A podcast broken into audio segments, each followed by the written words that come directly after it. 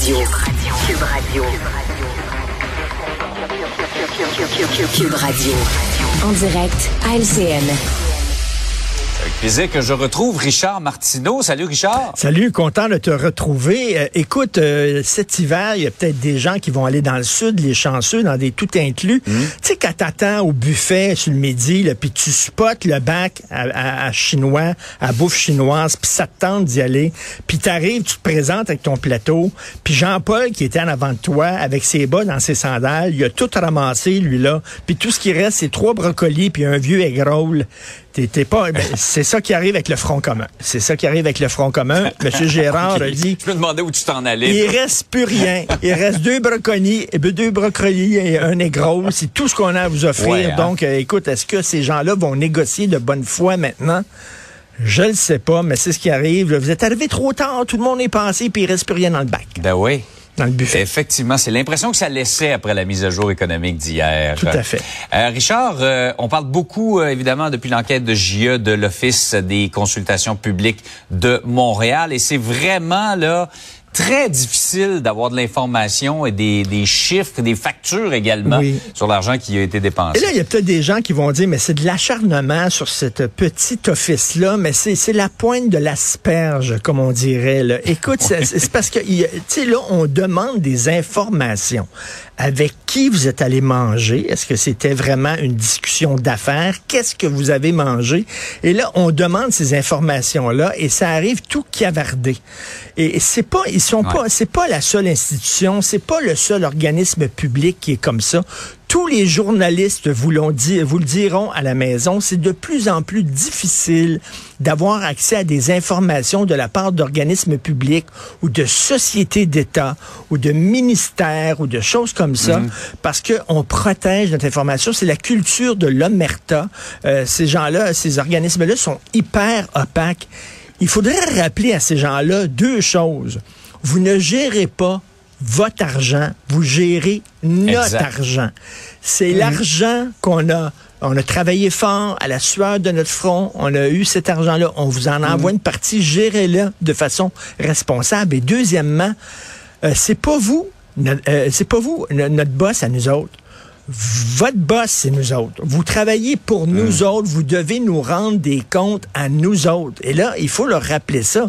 Parce qu'il y a vraiment une culture de vous Exact. me devez tout. Euh, je peux prendre votre argent puis euh, partir puis me Ah ouais. aller en voyage et tout ça. Et je n'ai pas comme de si c'était des caprices de journalistes d'avoir accès à ces Ben, chiffres-là. Or, les médias, c'est le public. Euh, on fait ça pour exposer euh, euh, les pratiques et peut-être les Ben, choses exactement. qui divergeraient des bonnes pratiques. Non, non, mais ces gens-là se, se, se sentent comme à l'époque du roi Soleil à Versailles, là, où soudainement ils sont dans une cour, puis ils ont le droit de faire ce qu'ils veulent, ils n'ont pas de compte à rendre et tout ça.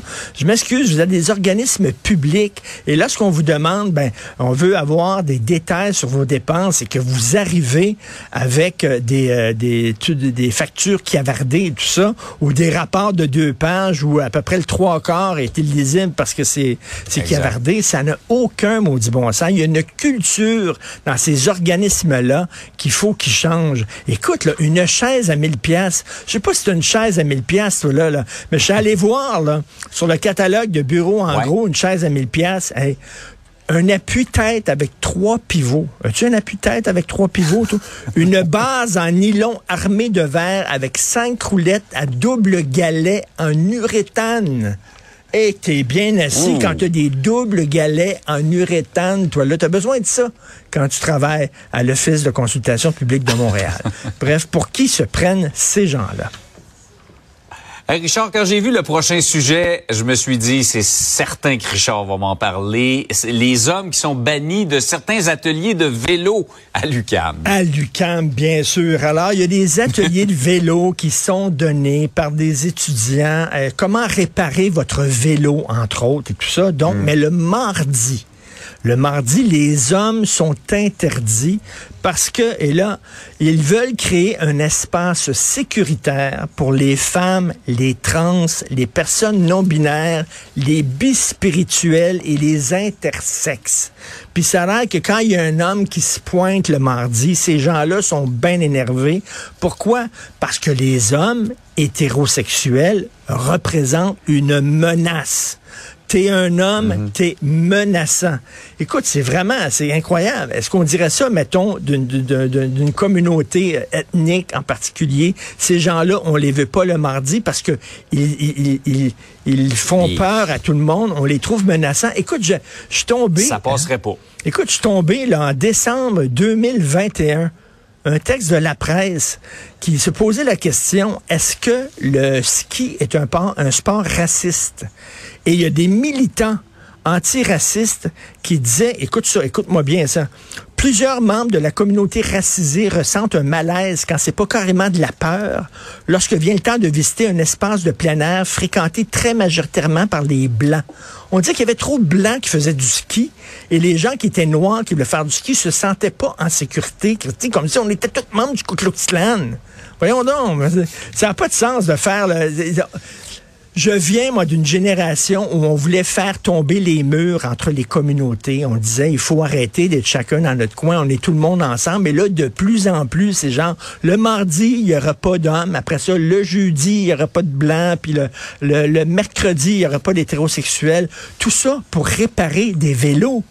Quoique, peut-être qu'ils n'aiment pas ça qu'on genre les vélos. Tu sais, on dit un vélo, une bicyclette. C'est comment ça se fait qu'on donne un, un genre à un vélo? Moi, j'ai regardé mon vélo ce matin, je l'ai reviré à l'envers, il n'y avait pas de genre, là. il n'y avait pas d'organe génital. Quoi quand j'étais petit, j'avais un vélo avec un siège banane. Peut-être que, je sais pas. Mais En tout cas, écoute, je sais pas. C'est vraiment incroyable. Seulement à l'UCAM, bien sûr, seulement à l'UCAM. On est rendu là, ça. Ben oui, Richard, passe une très belle journée. On se reparle demain. Salut, bonne journée. Salut.